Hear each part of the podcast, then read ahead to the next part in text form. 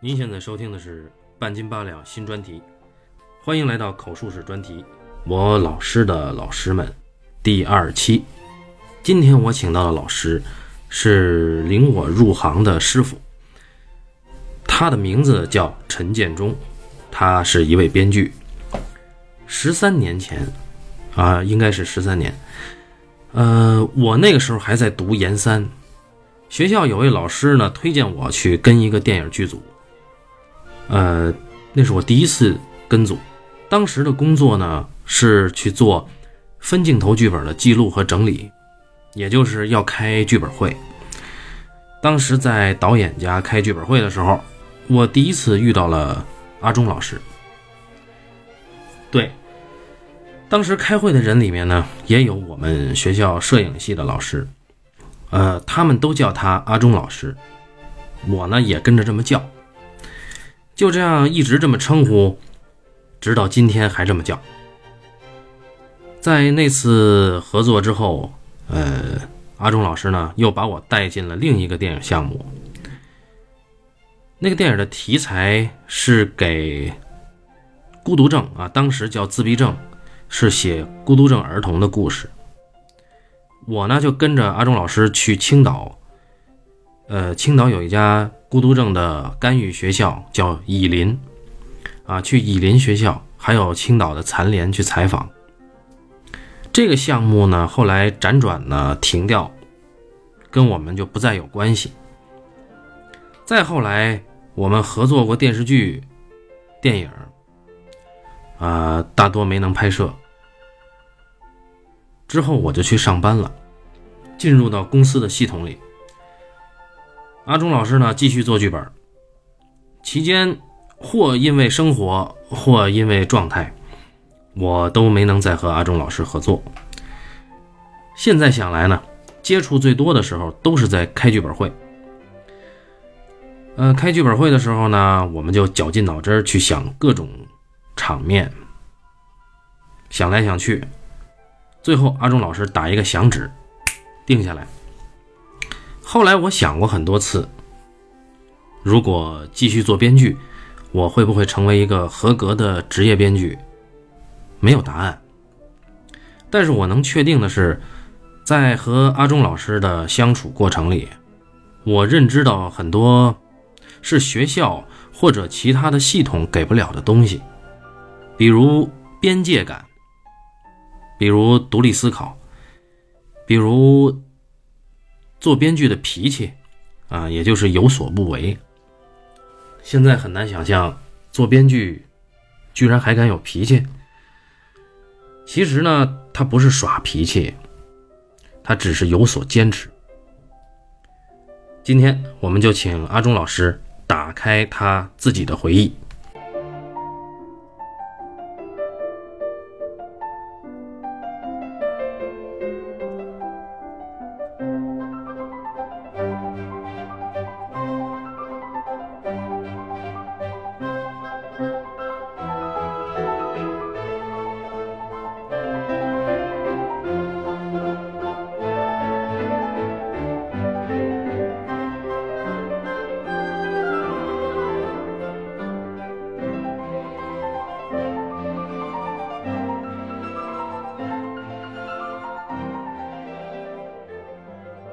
呃，最近就大概是十二月底一月初的时候，我这边有一个北京这边有一个 MOMA，就是百老汇 MOMA，嗯嗯，它展映了那个功夫片，就是李连杰的功夫片，是吗？我不知道对然后呃，有方世玉有吗？啊，方世玉的一和二都有，哦哦哦对，然后还哦，有我完全不知道。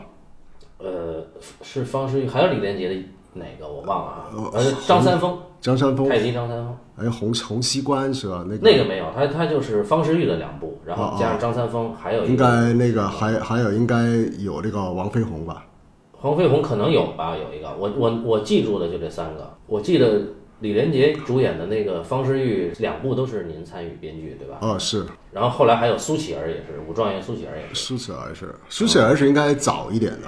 比那个方世玉早的。哦，苏乞儿在那前面。我记忆中好像是，哦，其实我们就我我作为影迷来说啊，就我们大陆这边的影迷，如果说呃认识您最亲切的一个渠道是从是从李连杰的影片里知道的，我哦是是对是，我刚出来不多久，当时就是，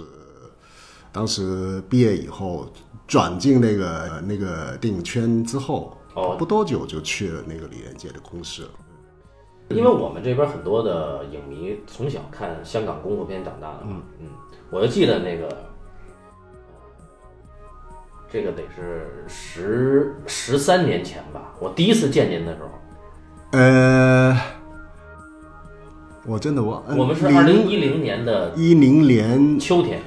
哦，是吧？中呃，秋节对之对前对对，差不多差不对多对差不多。然后当时那个咱们是在一个剧本会嘛，然后呢导演介绍您，他用了就是我们这边很容容易理解的词，就大牌，说说您是大牌，对对，然后然后我就想哎怎么是大牌呢？后来我们我们那个会上有一个我们学校摄影系的一个老师啊啊，就介绍就说说啊说您是写那个方世玉和苏乞儿的，啊啊！哦，我就说那确实是大牌，因为我们对于我们的认知来讲，呃，这个是对我们影响是从童年一路过来的。就虽然说后来就看过很多很多电影，啊是，但是我们小的时候很多很多我想问一下都是，看香港片，我想问一下，当时就因为那个有有在大陆放映吗？就有公映吗？那个方世玉、舒淇儿，没我公我不记得它公映，但是我们有一个叫电影频道，哦哦哦，就就是不断的放映，不断的放啊。然后我们当时的渠道是录像带。哦哦，就是我大概我五六年级，小学五六年级的时候，嗯嗯嗯，呃，我妈觉得我在家无聊了，她就会从他们工厂有那个工会，嗯啊，她就从工会帮我借这个录像带，哦哦我那个时候最早就看过，然后再后来就是有 VCD、哦， DVD，然后就是电影频道是啊，还有过去我们能收到那个有线电视台，有线电视台也会放。哦，还有我我还看过一个片子，就不是古装的，叫《南海保镖》，哦对，它 现在不叫这个名字了，不是吗？现在不能用那三个字了。哦，不能用中南海，但那个时候是哦，中国保保镖中啊，国可以中叫国 中保镖国保对保对镖对之类吧？是那个也是李连杰演的吧？那个也是您编剧的对吧？呃，是是，那啊个完全是我编剧，那是李连杰和那个对钟丽缇哦，钟丽缇演的。钟丽对缇，钟丽缇刚出来不多久，哦就是说那个当时当时她是风华正茂， 哦。最漂亮的时候。是是，我们当时就是，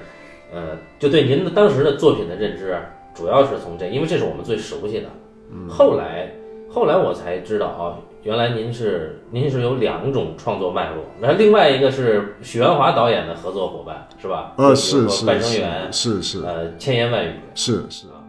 呃，包括再往后就是杜琪峰导演跟您合作过《文雀》，是吧？文雀对，啊对对，所以所以这是两条路，后者就完全是文艺片的路线嘛。呃，是比较文艺吧，就啊就括号文艺，对，就是前者是确实很流行，所以就是对于您来说，我们是有一种呃更亲切的感觉啊。但是因为这个也有不好的地方，就是定位不清楚，就是对一般譬如说行内要找我的人，或者是在圈内那啊那个定位不太清楚，就是有些人会以为你是找我的人，很多都以为我是只只写那个。只写那个方世玉啊，那个双眼片啊，那种啊动对动作片啊，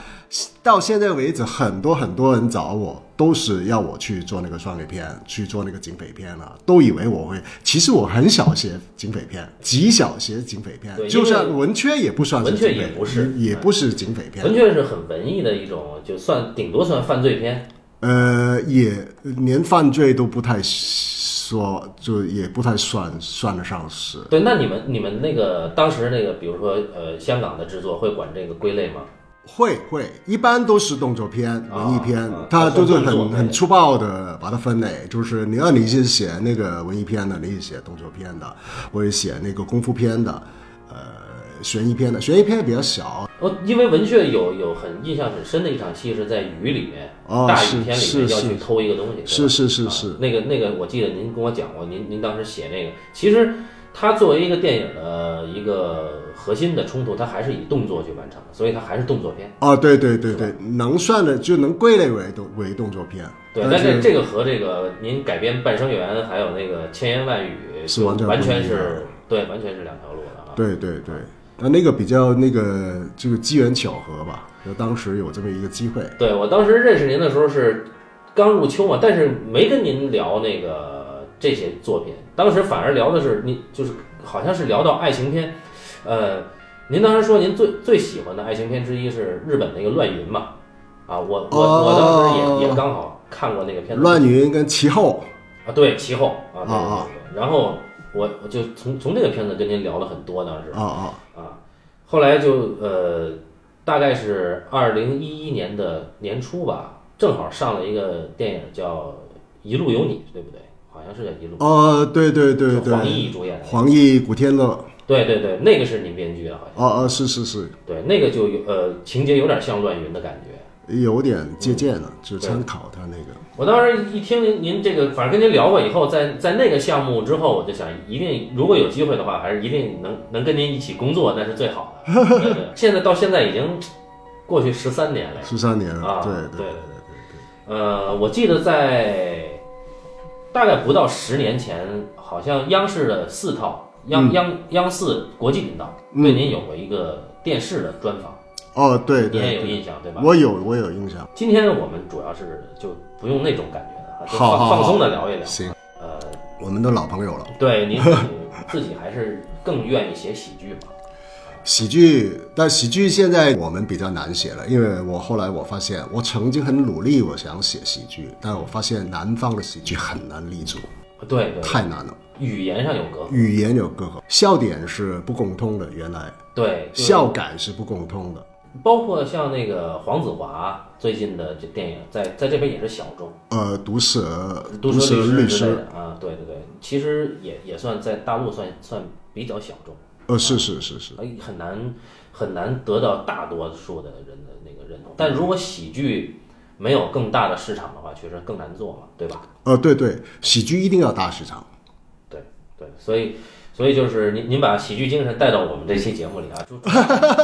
希望能做到啊，啊，对对对对，主要是想想聊聊您您自己成长的记忆，因为我们这个不是要聊电影啊，就是我是想这个我们的节目换一换，因为因为总是在谈具体的电影和导演啊，其实我我是想换一换，就是 可以可以，没问题，比如说谈谈您的上学时候的记忆，或者说您那个关于上学有什么。印象很深的事儿啊，这种或者您对上学这件事儿本身有什么看法啊？对这种，然后我们慢慢好好慢慢，慢慢慢展开来对聊吧，对，不用不用担心这个有隔阂什么的，我们都没问题，因为本身您是一个心态上非常年轻的人、嗯啊，我们还是愿意多跟您就是平等的聊天儿。呃行，没问题，呃，我就随便问啊，好我我记得我记得您给我讲过，您当时呃入行的时候是去的 TVB 对吧？啊，对对，最最先是从 TVB 开始。去 TVB 当时是做导演还是编剧？呃，都不是。我进 TVB 就两个途径，啊第一就是我们大学毕业之后进 TVB 考两个岗位，第一个就是呃助理编导，编助导理。编导啊，助理编导，另外一个是那个叫好像是编剧那边的，好像叫助助理呃呃写稿，我忘了那个 title 叫什么。有点像我们文学策划一样。对对，策划之类的，那其实就是跟剧本啊就写的。那边那那边做那个呃助理编导，就是呃去去去做那个呃 product production 的那边，就就哦制作那边有点像那个制片啊、制片管理其实不是制片，其实就是呃副导演，哦，啊明白其。实就副导演，那您是我做是副导演开始、哦，那是做电视剧吗？电视剧哦，啊那有有多长时间？啊两年，做了两呃其实一年半了，一年半我就升着呃就升做那个导演了，哦，然后您就自己就就在那儿导了电视剧吗？导了啊两两部哦，就然后就就离开了。就离开了。您大学是学新闻的对吧？呃，新闻对啊，呃，中文大学，香港中文大学，香港中文大学那好像是超级名牌的学校。 啊也不是超级名牌， 香港就是两所 大学，在我的年代里面啊也没有，哦就不是这个就是那个是吧？对，不是这个就是那个，啊两个都是两个都算是名牌，因为当时那个大学能进大学的人很少，啊，呃，比例相对少，后来就慢慢大学多了，要普及那个大学教育。哦，您当时在念大学的时候，就是当时大学生还是比较金贵，很少的吧？很不少说金贵吧，啊很少很少的。呃，您毕业以后没有从事新闻，是为什么？没有，因为其实我们的新闻系里面，呃，四年有四年制嘛，嗯，呃，头两年就是大家都公念共课啊，嗯共课，大家念的都差不多。三年级开始你就要选科了，就选科有两个科，第一你从事新闻，第二就是从事那个电视制作啊，我就选那个电视制作，哦因为我一开始我就想做那个电视制作，我对新闻的兴趣不大，哦，啊，但是如果在在大学里面你能选的也就是新闻系，而新闻系当时也很难进，所以有一种虚荣感， 就是对能进新闻系的多 多棒了。反正就当时觉得新闻系很难进，就是能能进也也也不错的那种感觉，就是有点 就是有点那个。那您您更就是更倾向于就是可能是创作一类的东西是吧？因为是是，其实记者就做新闻我也喜欢，但是相对那个制作来说，还是就制作还比较那个呃亮丽一点，就给我的印象来说，还呃有一点光环在光环在在在在上面。是不是当时正好是电视最黄金的一个时候？是 TVB 最最黄金时代，很多很好看的剧，很多综艺，很多大明星。那个就是因为当时的娱乐很少，大家都回家看电视。那您进到 TVB 的时候，就等相当于您是一个大学毕业生嘛？啊，对对，那那有没有就是，就刚入行有没有就您很尊敬的人，或者您愿意把他视作老师一类的这种人？有啊，当时就是李天胜，李天胜他很传奇，他他呃，我进去的时候，我记得他已经是监制了。哦，已经是兼职了，他不管我，但是他就是一个高高在上的一个那个那个那个那个 icon，就是叫什么，就是一个符号，就是他在 TVB 就经历过，就是他好，我印象中好像 TVB 一开始他就存在了，然后他刚开始的时候，他是从低做起，他去做道道具的，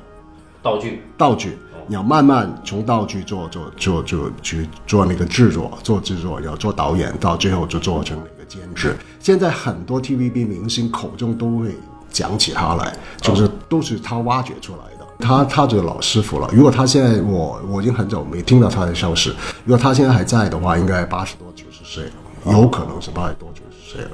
就那个他人很好，就你进入这个圈子里面，他是给你很多，就是他是一个，他他就是给你一个动力吧。哦，它有点像是一种象征性的，就是对有对这样一个人在对，相当于是那个时候香港电视业的一个算是传偶像奇级偶像级哦，就是幕后，尤其是幕后，他其实也做过幕前，他相等于是万能的那种嗯那种形象，就是什么都能做。哦，就是呃，他也做幕前，也做幕后，幕后就都有很好的成绩，也人品也很好。反正他当时他是管就整个部门，哦，他好像已经做经理了，那个我忘了，他做经理还是监制，反正当时他就是都是很很高的，然后他就会跟你谈话，也跟你就是很友善，就是给你他没有架子这个人，所以做的很高级了，就是他没有架子，要对对人很好。有的在街上面碰到他，有时候我在街上就是在逛街时碰到他，他都他都会跟你打招呼。 当时大家在那个年代，大家都觉得能进 TVB 是一个很了不起的事情，哦，因为 TVB 就是一个神一样的存在。有我进 TVB 的时候是八五年嘛，我八五年毕业，八五年、八六年，呃，我八八年走的，八六年到八八年三年在 TVB，当时就是 TVB 的黄金时代。嗯，当时您记得出过什么有影响力的剧？很多吧，万梓良不是万梓良万万梓良不是出过好好几个，就是很厉害，或者那个韦家辉，当时就是我们很厉害的那个那个编剧监制啊嘛，然后他出过好几个剧，都现在大家都会。拿来说的嗯那个时代，应该就是那个韦家辉是最在电视台里面最好最好的。那就是毕业以后的起点就很高了。也不算很高，因为我也不知道其他人进 TVB 难不难，反正我们就是投那个简历，然后他就见我们，然后就要了。因为其实当时，比如说我大学毕业的同学，呃愿意进 TVB 的人其实也不多。就当时我第一选择，我最最最开始的是选择那个香港电台，嗯，香港电台就是我不知道你们知不知道，香港还有另外一个电台叫过香港电台，就是政府的、哦，公家的哦，啊。我我投过简历，他没要我， 因为香港电台那个工资比较高，哦，但其实也也没有想那么多，就几个电视台我都投，我都哦投明白简历。呃，那那个时候如果说大学生不多的话，就根本就不存在所谓就业很难的问题了就业不难，啊，也也不像我们现在需要有什么所谓就业辅导什么的，是吧？你呃们那，个时完候完全没有。啊，就毕业之前基本上都已经定了。呃，是是，我记得我应该毕业之前已经定了。啊，我们这个年代就是会很奇怪，就是你我们毕业的时候有有三张三联儿的纸，叫哦三方协议，就用人单位一方、学校一方，然后你自己一方，然后这三方协议，如果说你毕业前没有找到用人单位的话，你这个三方协议上就没有盖章，没盖章就拿不到毕业证。哈，啊就是就是像就是你你的意思是说，如果你没有那个用人单位要录取你的话，你就不能毕业啊？对我，你想我你毕业跟那个有没有公司请你有什么关系啊？哎，有啊，我这是我我，你像我是零七年毕业，啊，大学零七年毕业，啊呃，就在那大概前后一两年开始实行的，因为他要要求你学校的就业率，啊，这个就业率要好看，哦，所以他用这个但是录取就找那个找那个用人单位录取你的那个那个那个难度大吗？也不小了，因为首先因为我的学校不是很好的学校，呃，再有就是我们已经扩招了很多年了，就大学扩招了很多年了，所以大学生很多，嗯啊，然后我那一年呢，就是想考研究生，我就没有找工作，但是这样的话就拿不到毕业证，嗯，所以我只能托我爸给我盖了一个章， 我才有毕业证。对，然后我爸当时他们那个公司就三个人，啊，加上我是四个，嗯啊，所以其实我没有没有没有就业，但是我是为了这个为了毕业毕业证对对对对哦哦，不可想象，对我们那个年代找工作还是相对容易。那那那您当时就是是要，比如说还记得毕业是要写论文，还是有什么其他的课题吗？我好像不用写论文，我是拍一个短片，因为我做的电视制作嘛。啊，对，选的是那个方哦向。哦，对对对，呃，几分钟的短片吧。上学期间啊，大学期间，嗯因为是我们都很都听过，在我们这儿都很有名的嘛，香港中文大学。嗯那您在上学期间，平常最喜欢做什么事儿？应该不会是上课吧？ 我几乎都不上课。啊哦，有社团，社团我就参加了一个摄影会，啊，摄影的摄影会，因为摄影拍的就不是拍短片，是拍那个照片，图片摄影呃，照片，照片就是黑白的，哦黑白的。然后我们还是我们那个年代还是会拍那个照片，呃，胶片。啊，胶卷，我们是胶卷对胶片嗯啊啊啊！你们胶卷，啊胶卷就是那个，现在都完全没有胶卷了。嗯就我们还学习那个自己冲洗哦，在黑房里面冲洗，暗房哈，暗房里面冲洗，哦一下就变得很怀旧啊。就非常怀旧。就是那个你要那个那个，我印象中，我我有印象，那个学会还组织了一次去台湾的旅行。我忘了，就反正就是美其名就是去拍照，然后就去去玩、去吃喝玩乐，然后其他的就是到处去，呃，去逛街啊，去呃跟那个呃学呃那个同学去去玩啊，到处去玩啊，哦然 后去去看电影啊，去看展啊，去看 去看这个看那，呃上大学的时候就没怎么在学校里是吧？好像真的很少。啊、我印象中，我都没没几次看到那个 老师。那您有没有真正您有印象或者您比较喜欢的课呢？其实有，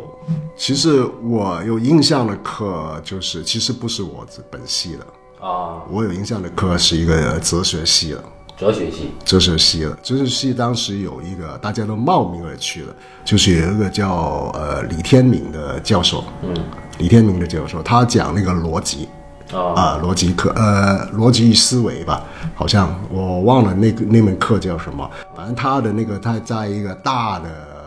那个那个 lecture hall 里面讲课，每一次都坐满了，有点感觉像冷月里面的许浩峰去 讲课一样，就大家都都很想去听听，因为他讲课是特别好听，然后那个他他这个人非常传奇，他长得很高。啊啊，好像一米八几、一米九的那种，哦高个的那种，穿衣服也特别好看，家 里有钱那种。然后那个就，然后他读那个是名校，他我我印象中他是读那个芝加哥大学，芝加芝加哥大学芝加哥啊，芝加哥大学，他那个年代，一般他说一般呃去读那个研究生，他好像是要好几年七八年的时间，博士才毕业，他好像用了两年就毕业了，然后他就他就简直是一个天才，然后他讲课都不用课本了。然后就叭叭叭叭就讲讲，然后那个我最好最好玩的就是，因为他逻辑非常严密，然后他就哲学那个逻辑，然后很多课堂上面有很多学生都去挑战他，然后他就每一次都都把那个逻辑他都把你反驳，就把你封死了，就是说你大家都都甘拜下风。哦，他好像就是个武林高手一样，就站在那个课堂上面，就很多那个冒名而去的那个向他挑战，每一次都输输了，哦 心服口服。呃，我我记得我您是在几年前，是不是港中大请您回去我学校一次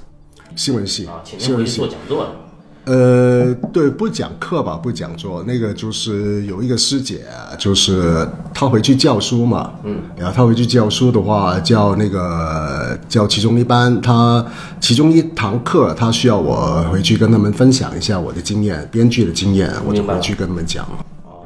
啊，编剧到底是什么，这很戳级的东西。啊，就是编剧一二三吧，编剧戳街， 然后那个，当然其实我对编剧，我因为我也不是学院派的，就是呃，虽然我是大学毕业，但是我们的编剧，就我在大学的时候也不是学编剧的，嗯，然后那个，然后就编剧全凭那个经验，呃我我回去跟他们讲，我自己也在那个网上搜了一些资料，然后凭我的经验去把它讲一遍。只是我也不知道他们明不明白， 因为那门课是讲编剧，所以他们必须要听。然后我也不觉得他们当中有几个是有兴趣当编剧的。啊主要是凭经验和见识嘛。那呃大学的时候您是看书多还是看片多？还看片多，看片多。还看片那个时候是去电影院看还是呃电影节，电影节，哦香港电影节？香港电影节，而且那个呃当时是很多途径可以看片。当时有一个协会叫法国文化协会，法国哦，文化协会就是香港，其实一个很小的组织，嗯然后他们就放很多法国的电影，嗯，我看很多法国电影都是在那边看的。嗯，我印象很深刻，就是他们会呃周末会放呃有一次放连续六部法国电影，连续那个那个通宵的放哦，啊，什么电影不重要，反正就放六部， 然后都都是那种都是那种你没听过的，就是不能在电影院上面看到的，你要好像是免费的。啊，哦还免费的，还免费的。然后那个它还有一个，因为它推广那个法国的文化嘛，嗯在香港。然后它还有一个很很很牛的东西，就是你看完之后就天亮了，天亮以后它有免费的早餐，然后大家都就。就是我们好几个电影爱好者都去去去看了，然后就为了那个吃他的那个免费的法国早餐，一定要挺住，看完六部。啊哎呀，我们记得看了什么都忘了，反正就是中途要睡觉，有一些好看，有些不好看。睡完以后就吃完早饭就回去回就回家睡觉。当时是看大量的法国电影， 啊，所以我看电影的开始是看了大量的欧洲电影。哦，还有还有一个叫，不知道大陆的观众知不知道，呃，香港的观众可能会知道，有一个精炼十二面体，精炼是呃先进的精，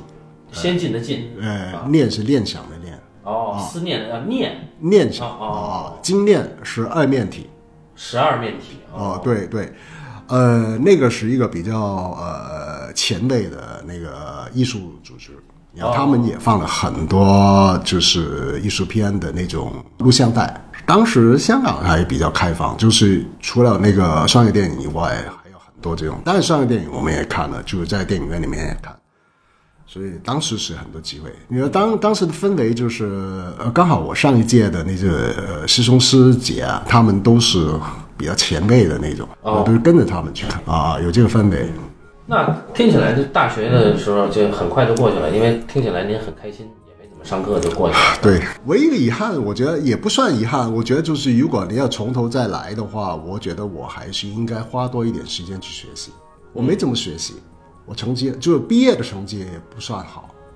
啊，当然能毕业了，就是大学能拿个学位不太难。呃，但我觉得做一个大学生，我觉得还是最好对那个专业自己念的专业还多一点下多一点功夫会比较好一点。现在说也没用了。 是， 对，听起来也不是很真心，对，我觉得啊。那那我我记得后来就是您，呃，已经成为就是香港电影比较成熟的编剧之后，嗯呃，您好像短暂离开了一段时间，去日本游学了，是吗？呃，对对对，啊，那那是个什么契机呢？就因为当时好像感觉您已经都写过千言万语之后了，是吗？呃，不是不是，千万语之后写，刚好是，我忘了是我是接了以后才去，还是接到一半才去，呃，去了才接，我忘了，应该是呃接了，刚好是跨过我去日本那个时间，就接班生缘哦，先写的《半生缘》，啊，班生缘是在日本写的，在日本写的啊您在日本待了多久？呃，在啊不不，班生缘是写完以后才才去日日本，哦写了你要在日本再改一稿，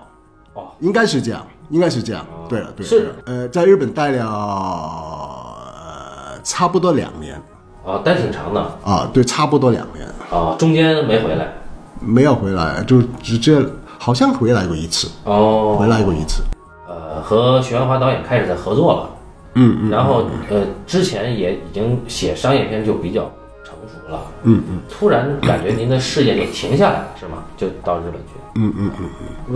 为为什么？其实没发生什么事，其实就是想开阔一些眼界。就是我的习惯是，比如说我现在那个系头像好了，就是说那个呃那个事业方面好像也走上正轨了。然后我觉得这些东西是不会丢的，哦、倒不如趁我现在呃那个呃经济还比较充裕的时候去看看那个世界。我还比较我这个人还比较没想那么远的那个事情。我觉得还是，比如说我当时有条件的话，我就应该利用我这个条件去多看一些其他东西。然后正好我觉得在，我可能是从小就有一个出国的梦吧。我可我不知道我有没有跟你讲过，就我呃读中学的时候，就很小的时候，就是呃曾曾经去申请过去英国去读书。哦啊，对，申请过去英国读书，也取录了，哦，录取了都，录取了，嗯，但家里没钱，嗯，就没就没法去，这可能是那个那个念头就一直在我脑海里面，就是香港的人都是很想，就觉得能出洋留学出国去走一遍会是一个好事吧，也开开眼界，嗯呃那个时候就可能这个念头一直在我，但我后来我至于有条件了，我就想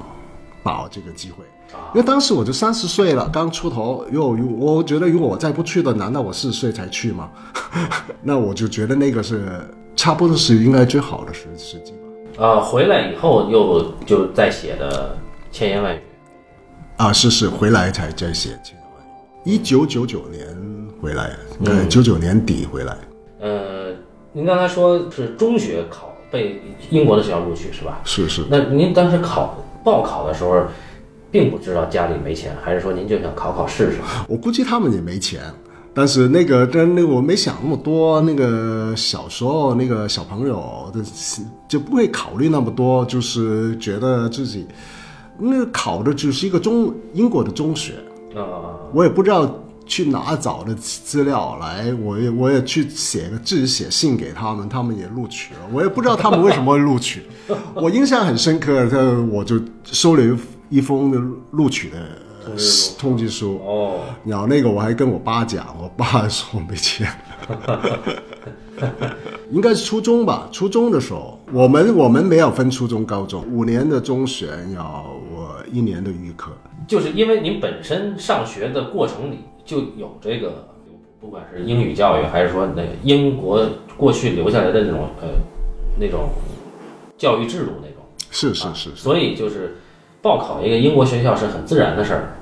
啊，对对，其实很多人报考英国学校啊，啊，也不是光我一个人，因为香港沿用的是英国的教育制教呃教育制度，嗯，要为什么香港那么多人去报考英国的大学呢？就是呃，其实香港的公务员啊，他有一个福利，嗯，就是如果你你爸妈是公务员的话，你那个子女去那个英国读书读大学或者读中学的话是免费的。哦，所以很多香港的呃我上一代的人，他其实都去英国读书。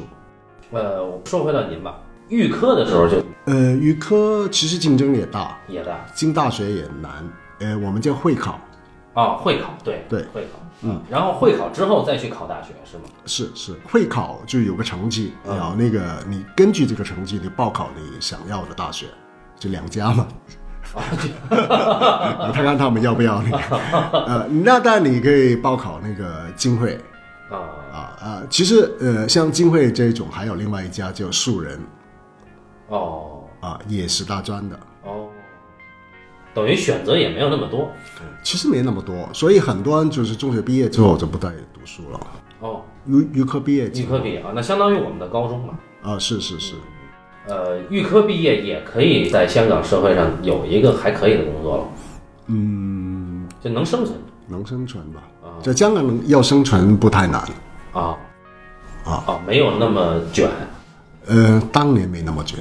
我不知道现在卷不卷啊啊，但是那个反正就是，我觉得现在现在就是跟大陆也比较相相近了，就是大家接触的文化都都比较接近了。现在也比较卷很多，就是我觉得要生存，生生就是现在活下来的比比我们当时难很多。啊。我记得您是呃练田径是吗？哦哦哦，中学的时候有练过田径，就是只是当时那个那个学校里面，我是在那班里面稍微好一点的人，但是比我好的人也很多。 啊哦其实我不是运动健健将，就是不是传统所谓的运动健将，所以我特别想成为那种运动健将，因为我运动不太好，就是不是特别好的那种，所以我往那方面去努力，哦，所以我特别想跑得好啊啊，但是我没有太大的天赋。但是这个给您形成的就是运动的习惯，一直保持到现在是吧？是我特别喜欢，我特别佩服那种运动好或者是意志力很好的人。中学时代就包括预科，您有没有上学的印象很深的事儿或者老师什么的，给您有很多影响？中学其实我是理科的，哦，理科的我说我是一个理科生，哦 我的理科特别好，其实我的我的数学还好了，不错，就比较平均吧，应该说，啊啊，我文科跟理科都好，就是都好啊。都不错，应该不能说不能不对不不能太，但是我确实我理科还比较考得好，就是用会考的成绩来说，其实我我都考得不错。那其实是也是可以考理科的，对吧？可以就考可能也也许也许可以考香港大学，有可能。能不能考上？我我我我没尝试过，哎，因为啊是这样说，因为我我那个中学叫那个我那个中、呃香港当时的中学有两类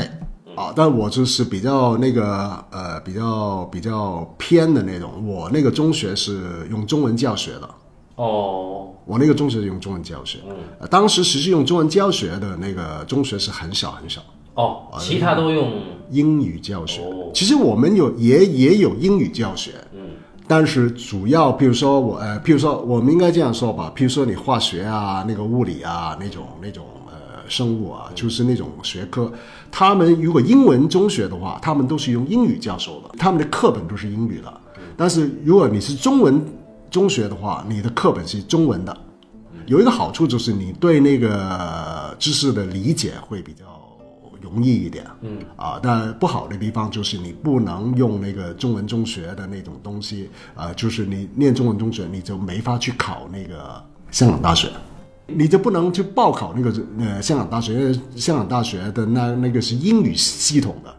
是这个是比较奇怪的体制，在当时在香港，如果我要考香港大学的话，我一定要考那个香港大学也有中文系，也有英语系，也有就是我必须要考那些系。这不是说你不能考香港大学，但是你要考香港大学里面是呃呃，你你容许你你你报考的那些戏。呃，中学的时候您是有什么印象比较深的老师吗？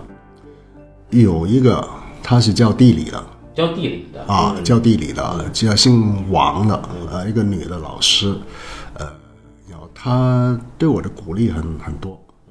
啊、她就把我们当儿子一样。啊，当时我们也要搞那个学会，要地理学会，啊，中学的社团对，呃，对对对对，中学社社团，然后他也就也就负责那个那个学会的那个老师，嗯，然后就呃搞很多活动啊，搞很多展览啊，那些对我们是非常非常好。那个春节还我们还会聚在一起一起，然后去吃饭啊那种。哦，反正是特别好的一个老师。我后来回想，就是当时你觉得好的老师，他他都一定是会，他不把你当做学生，他都会把你当做一个家人一样，就是很关心你啊，就是给你一些鼓励啊。因为我觉得小小朋友的时代，其实呃，人家给你鼓励，给你的肯定是很重要。嗯，啊，你不能找一个人是不关心你，或者不断的否定你，不断的骂你啊，或者不断的啊，这个是不行。就是有一个人不断的鼓励你，就是人都是这样，就是你觉得呃，人家肯定你、鼓励你，那你就会有自信，你有自信的事情就会做得好。嗯啊，哪管你那个事情是嗯真的好还是不好， 对对，嗯，我觉得你不要故意去给一个逆境给他，创作一个逆境给他，必然会碰到的。没有困难制造困难也你不是你不用制造困难给他，你不知道他也会碰到 困难，你倒不如给他多一点鼓励，给他多一点，就不是说你要重他，就宠他跟那个鼓励是不一样啊。嗯。啊，他是给人的鼓励，反正他就是很正面的一个人。当时我印象中就是我对那个呃我的猫， 呃，就是对世界各各地的那个那个地方名是比较熟悉。念中学的时候记忆力很好，嗯，后来不知道为什么就变成不好了。 呃，而且我地理那一科也好，考得非常好，就是可能就是互相的因果吧，啊因为有被老循环呃循环吧，老师对我好，我就特别用心去考那科，要我考得好，他也对我特别好，更好，呃，一个循环。我觉得其实我没有特别，因为我地理好，就是想看外面的世界，呃啊外面的世界，我觉得每一个小朋友都想看。您后来就是以文字为生嘛？啊，是对，那有没有说说，比如说在很早的时候，您就写些什么，或者习惯有吗？写作，嗯，就是我可能我觉得那个文字上面，我觉得我还是对文字有点敏感。中学不是大家都有作作文嘛，对，啊，作文就评分啊那种。我我印象中，我作文还是相对比较好嗯的，就拿的分还比较高，所以就会有自信，就是还是一个循环。嗯，就写得好，你那个老师评价高，我也拿分拿，你就觉得自己写得好，你就觉得自己有天分。那其实这个一点都不叫天分，是要也更愿意写，因为更愿意写，更愿意花多一点功夫在里面，嗯啊，所以你就觉得这这个东西你能花多一点时间，嗯，在里面可能是这样起来的。而且我印象中，我中学我忘了是不是可能我记忆中没记错的时候，我还还是去投过稿，去那个、嗯呃报章。哦，报纸，报纸还拿过一个奖，呃，那个都我就是我我已经忘了是什么奖，反正就是拿过一些奖之类的，给人家录用的那个。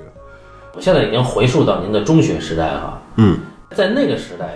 差不多是就是青春期，啊啊啊！也大多数的人他可能会在那个时代会突然就感觉成熟了一下啊，或者打开了一些世界什么的。您您有没有这种契机？有印象？有没有突然你感觉到哎，我跟以前不一样了？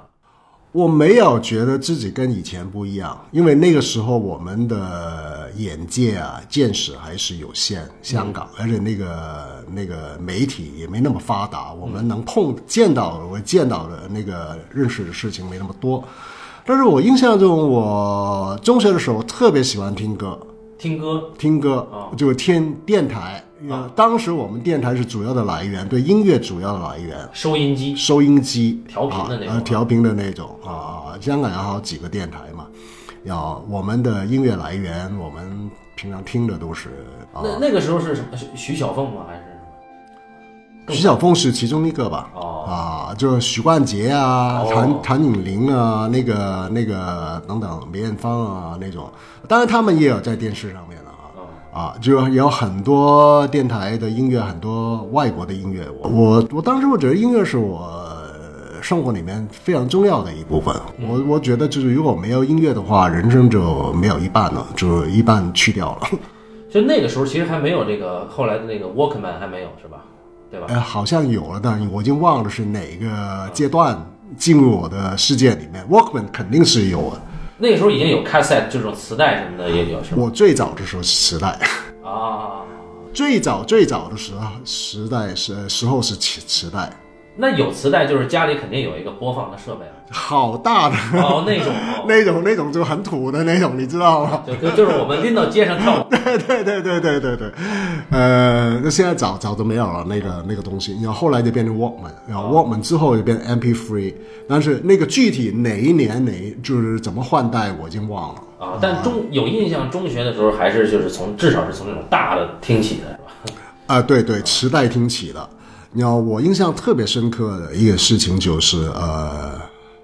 就是有一天我回家听那个电台，嗯，然后那个电台有个新闻，就是那个那个音乐音乐节目，呃，传了一个很震撼的消息，就是说那个 John Lennon 死了。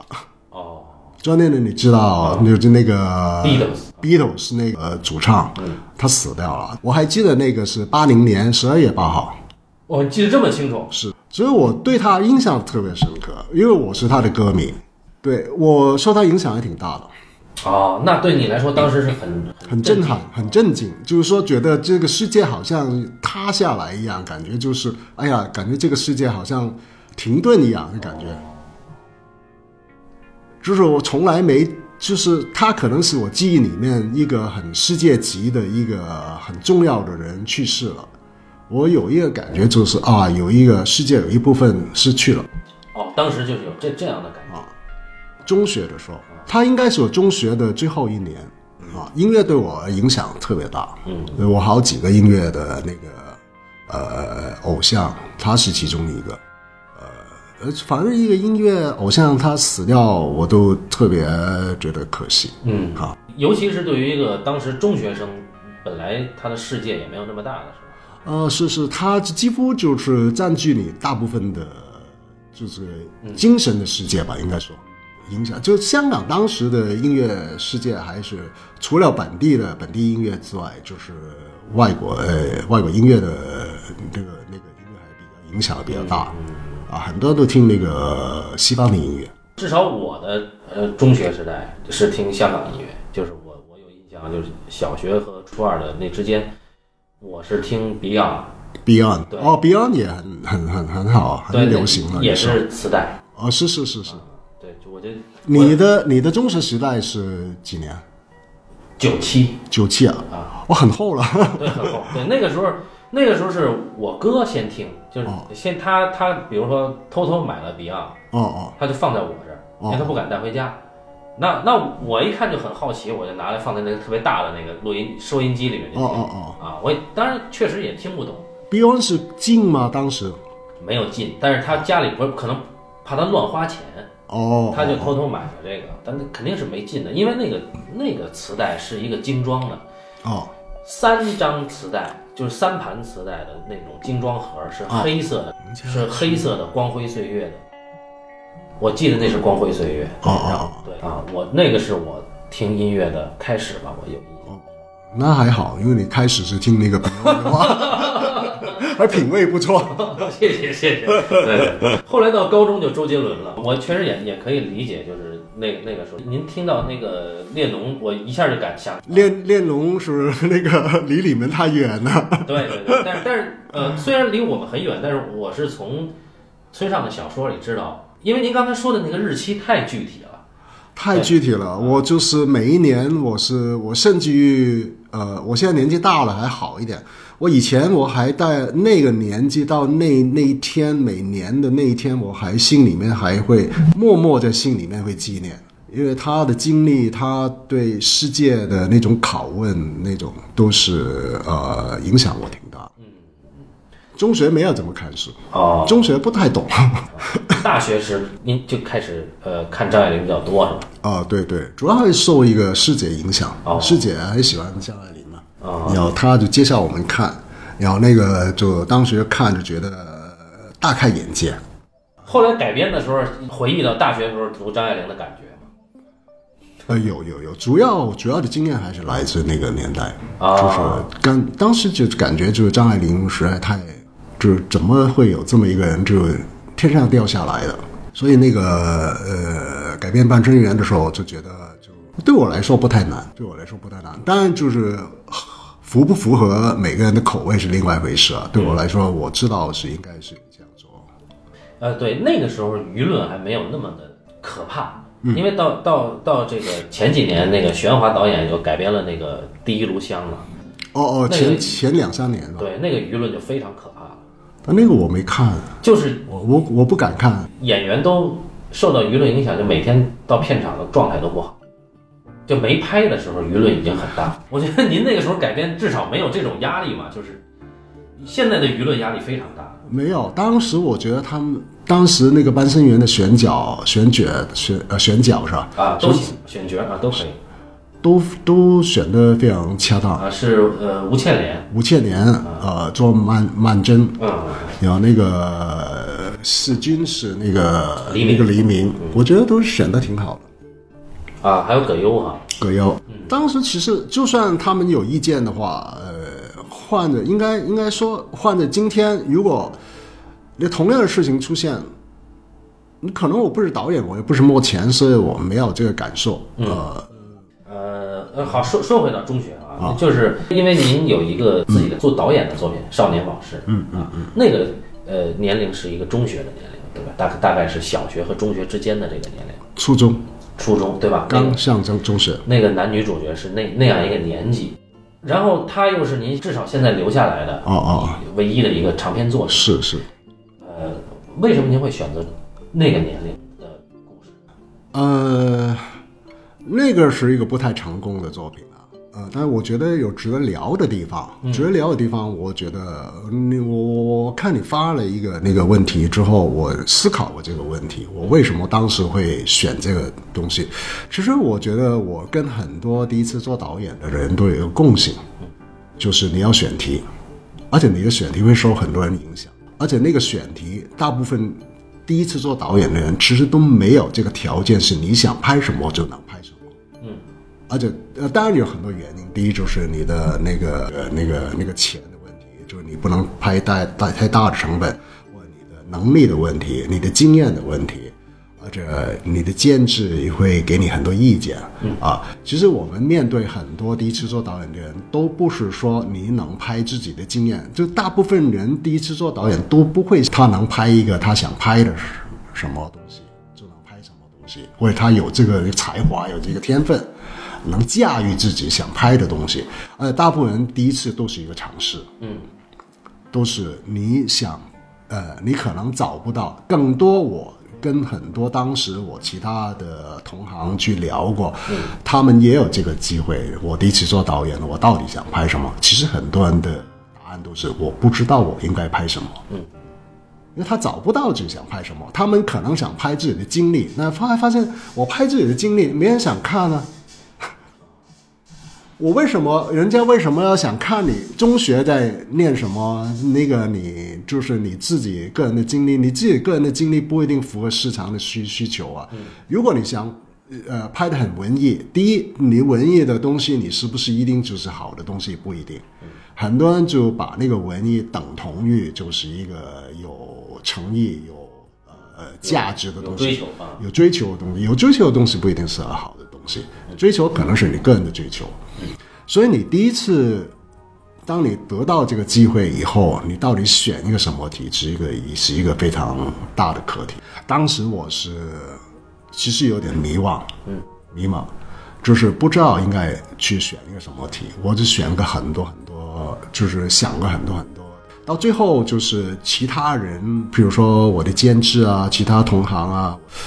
都可能推荐，就是说他们会觉得我比较适合拍一些小孩，拍一些温情的东西哦，啊，就推荐给我一本书。我说，哎，小时候反正就讲那个小提琴，两个小孩跟一个小提琴，但是那个我最后改编出来的东西也跟那个小说没有半点的关系。反正那个题材都是他们觉得我驾驭的啊，但我不是说我不喜欢这个题材啊，就是在我喜欢的题材里面，就我觉得我能驾驭我只我能做的题材里面，我觉得这个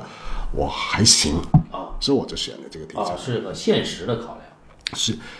肯定是一个现实的考量。嗯，现在回头看啊，当时我是觉得我，当时我觉得我是尽力啊，啊、但现在回头看，就是其实我还没准备好去啊、如果如果我能再晚几年的话，呃，对电影有多一点认识，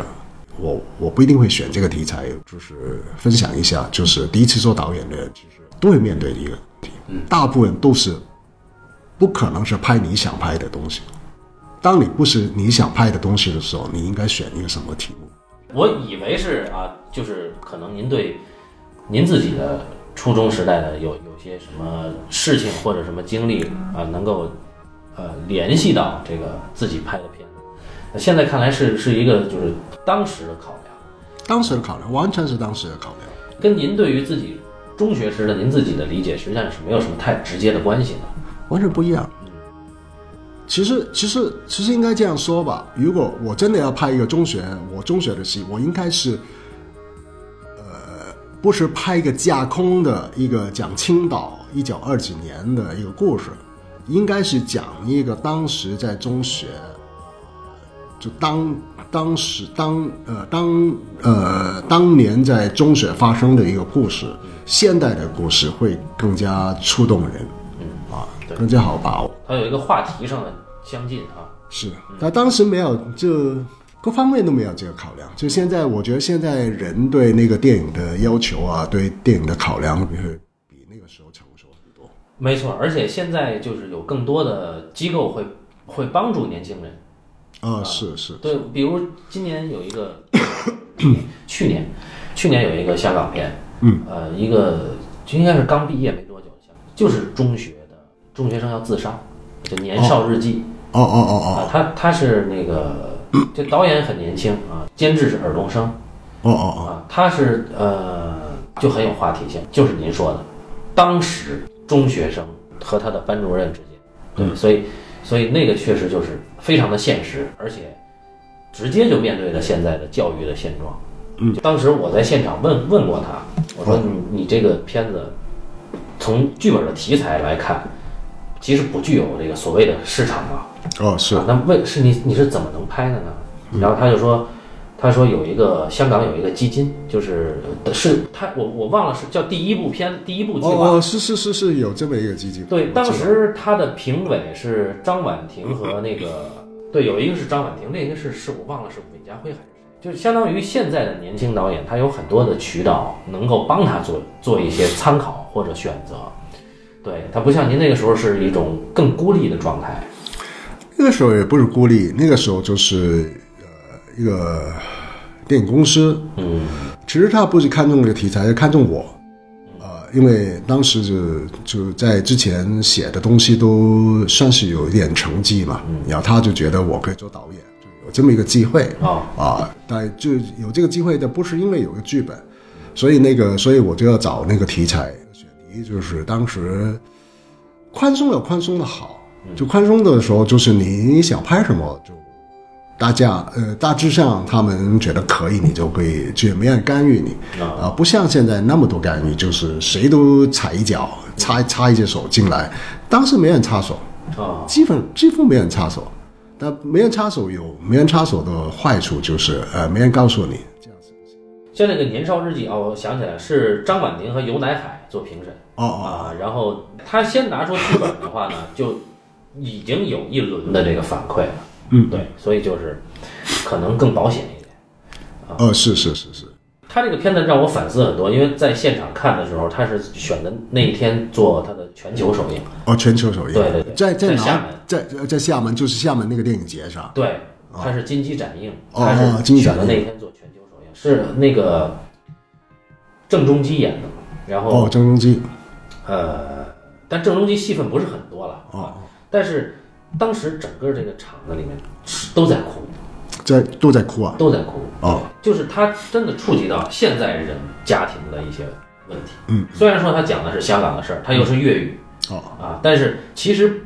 很多所谓的市场不是现在这些制片人提前能够判断得了的，因为因为他有些共鸣的东西拍出来才知道。是共鸣的东西，呃，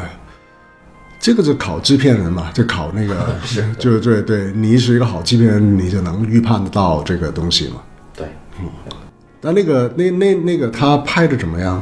啊，他拍的不错，拍的不错，拍的不错，很规矩。导演就是他在现场他自己就哭了，而且是那种就是泣不成声，因为他之所以写这个自杀的这个事儿，是因为他呃学电影的一个同学，自杀之前还给了他一封信哦哦啊，他就想的是如果那那个时候我能跟他聊一聊，就可能不一样，所以他就以这个为创作冲动去写了这么一个故事。哦，哦，对，就是这个，我觉得他，我呃可能不应该这样讲啊，他很幸运的，嗯，他幸运的时候，就是说他的人生里面碰到这么一个事情啊，但这个事情本身是不幸的啊，啊，但是他在创作上面他是幸运的，啊因为我们一般人是不会碰到这种事情，大部分人其实都是庸庸无路的，就庸对庸无为的，就过完一生，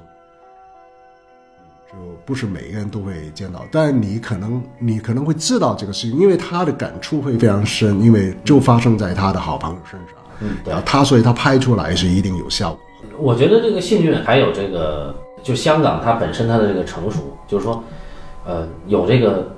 业内的评审，而且这个评审不是制片人做评审，像那个《年少日记》，它这属于是呃电影创投，它可能是相对更小一点儿，更更专业一点儿。是，就香港的那个做法，一般都是一些就什么人有资格去评你，就是应该就是一些导演，就是有经验的人，嗯然后他们就有一个判断，觉得你这个可以或者对，而且，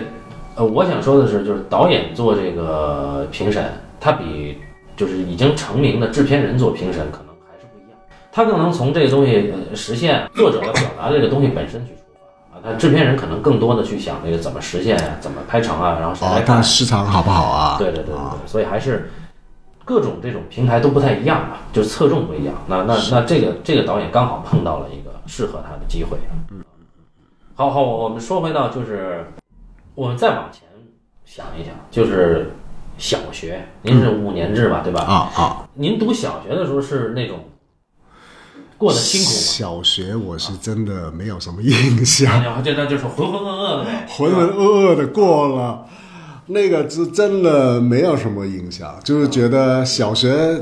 我一有点印象，我在哪里读那个小学，但是小学经历过什么，我真的可能人的记忆就真的过去了。啊、你那呃小学的，比如说老师或者呃同学什么的，也都没有到现在能记能记得的人。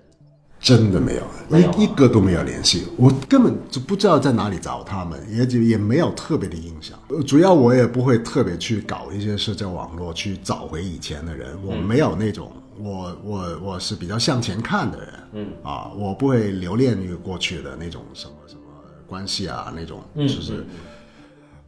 所以我对小学的那个同学一个都没有联嗯系，呀，我也我也真的忘了那个，我能理解，我们的小学同学会有同学找到我，就是他会从你的各种社交账号上就可能去找你这个人啊，然后，但是我会拒绝去就进入到他们的群里面哦哦啊，并不是说我我就讨厌他们，其实不是，就是我觉得小学有很多很多事情是很好的，我都记得，嗯，但是我反而觉得就是你现在在交往，可能小学那个东西就就没了，哦啊，对对，我对我就对能对理解我您同这意种。就是往前看的那种。我同意。往前看不代表说你对过去就就没有没有怀念，或者说没有任何的印象，而是说，就是你现在已经不是那个时候的人了。嗯是，就是有一些东西你就留着一个念想就够了，啊对留留着一个回忆，你没必要就是现在，比如说我跟那个四十年前、三十年前的人，啊、你对你来说可能二十年前啊的人再重重聚一次。那现在你就变成现在的那个关系了，就非常复杂。特别如果你对那个时候有好的记忆的话，呃，对对对，是是，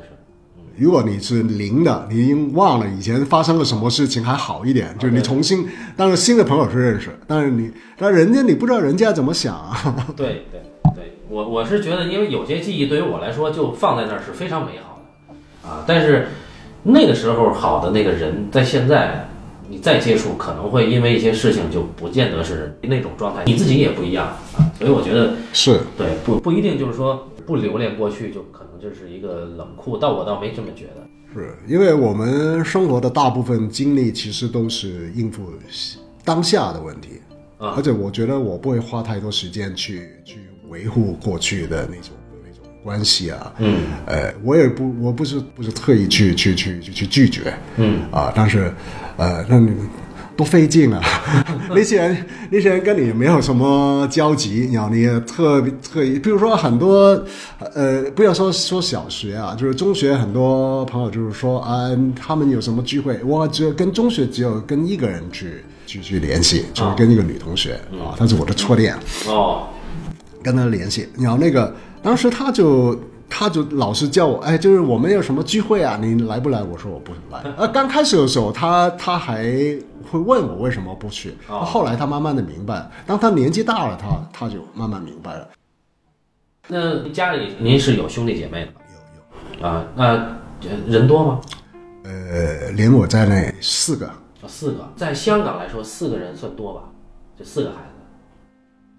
我觉得算多了，很拥挤的感觉，或者说是哦很拥挤，有很拥挤。我们都住在我们这典型那种就是呃贫困贫困户，嗯就是就四个人就加起来，呃，我呃我爸，嗯、我们叫什么？呃，北方叫奶奶是吧？奶奶奶奶叫爸爸的妈妈，对我爸的妈妈，啊啊、七个人加起来，哦哦，你们是三代一起住呃，三代一起住，住在一个不到呃三十平米的屋里面，嗯啊，那个算算算小了吧？算算啊啊，楼房还是平房？呃，楼房，楼房啊、哦啊，就是就是在一个贫民区里面啊，所以那个很拥挤啊，记记忆中很拥挤。那是跟着奶奶长大，就爸爸妈妈要上班嘛。呃，不是不是，呃呃，在追溯到之前，因为我奶奶是我奶奶本来是在大陆的，嗯然后她应该是在我们我忘了是几岁，反正我记事开始，呃，她后来才才从大陆呃接她过来住的，一起哦住的。我刚开始的时候，就是有一个很记忆比较深的，就是呃，我出生到我出生到三岁的时候，呃，因为我爸妈呃就是要要工作嘛，工作没时间照顾照顾我，然后他就把我送去一个阿姨的家里去照顾。嗯，就我一岁到三岁，我不是跟我父母一起住，就晚上也不能在那儿是吧？晚上也不能在一起，因为对阿姨，了就相等于现在的托儿所。托儿所晚上爸妈是要带走的，呃，对，然后他就是他相等于一个私人的托儿，就是但但您连寄宿了都是 吗？寄宿的。哦他这其其实那个时候不是寄宿，那是寄养，寄养，啊我 哇，他就完全是住在他家，哦然后那个每个月给他一些费用那种，然后啊，就是他也带其他的孩子，呃，对对啊，他陆陆续续就是他的主要的他主要的工作就是带孩子，哦然后当时他他就是带我一一岁到三岁，啊，之后再回到是家里。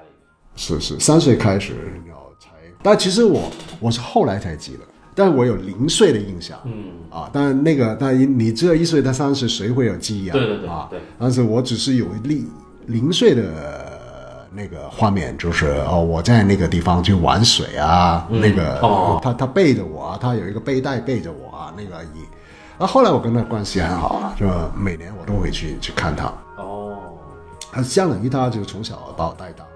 就是有点像那个保姆，小时候的保姆。那在您成长或者上学的这个阶段啊，嗯、呃，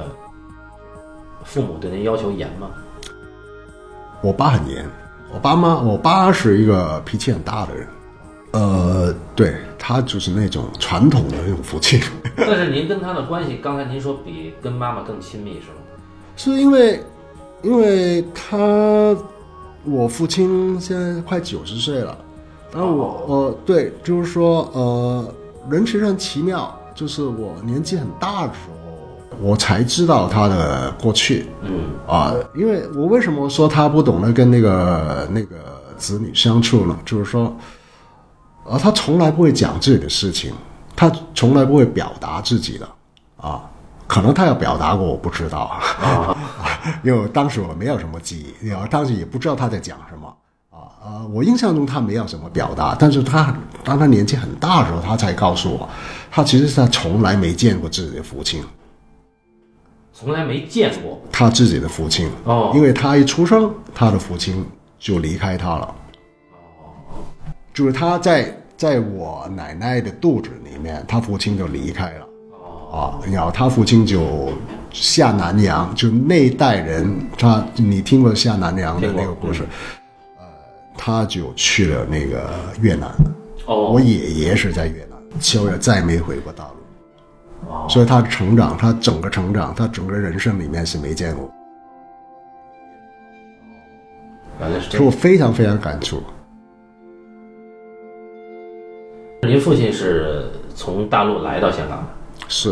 哦，我记得我记得有一次陪您去采风的时候，您是遇到一个广东的家长，您他说他是潮州人，您说您也是潮州人，哦，对对，我是潮州人，所以祖籍是哦就父亲是从那儿来的，哦是是是是，就是父亲先到香港之后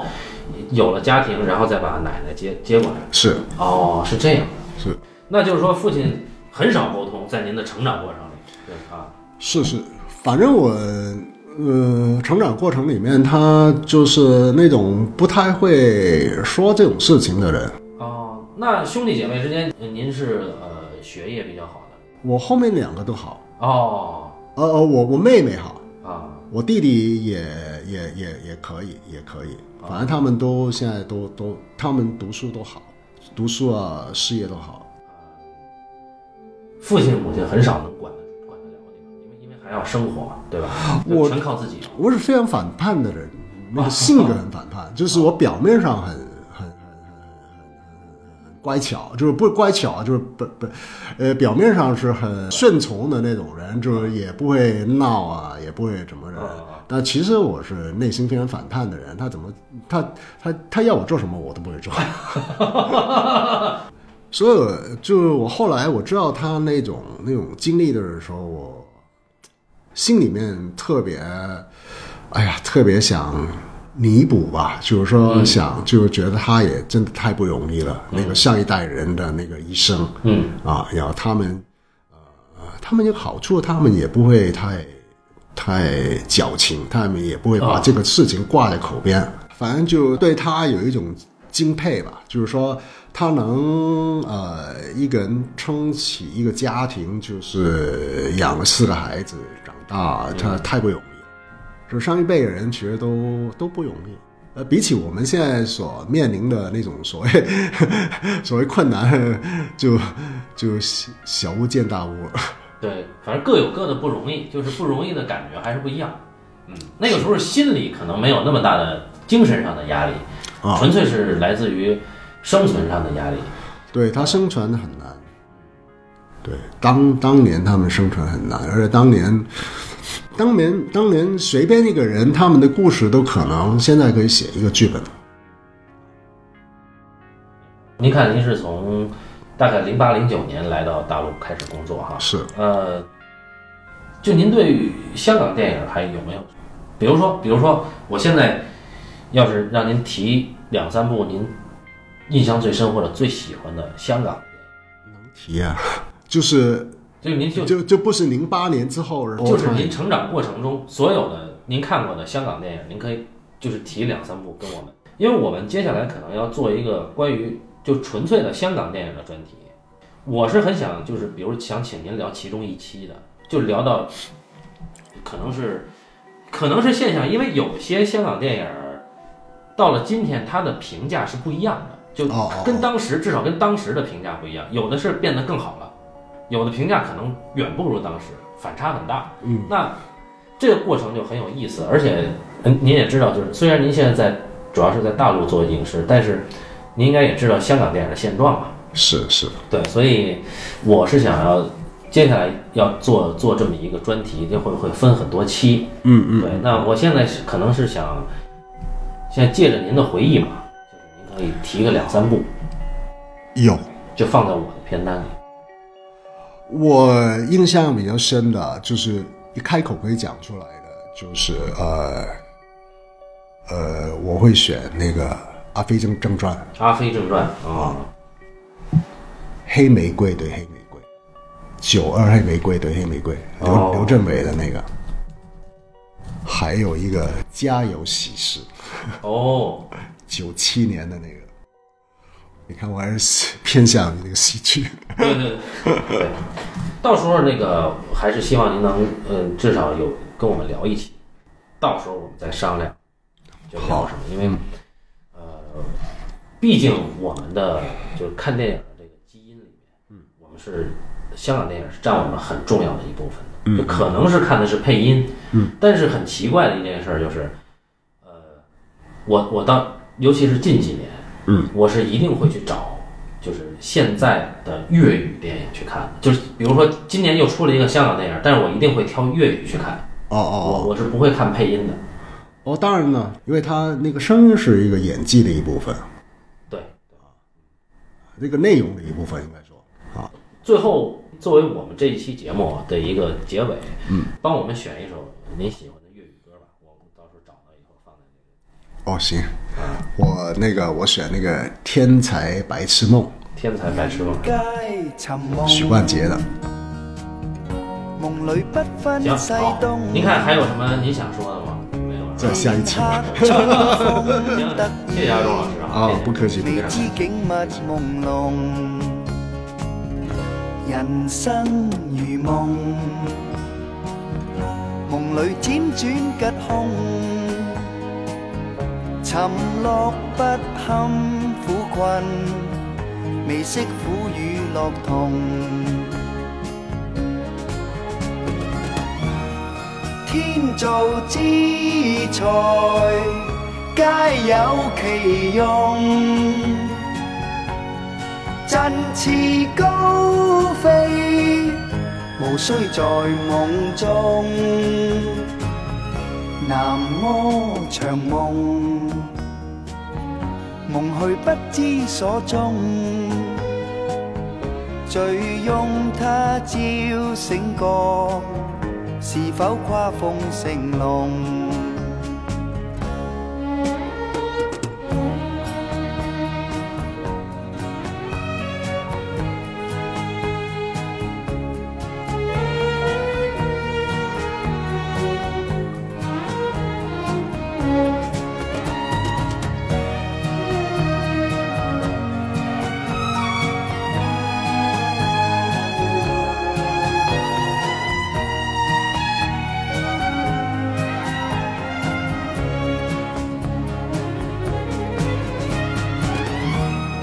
天造之才，皆有其用。振翅高飛，無需在夢中，何必尋夢？夢裏甘苦皆空，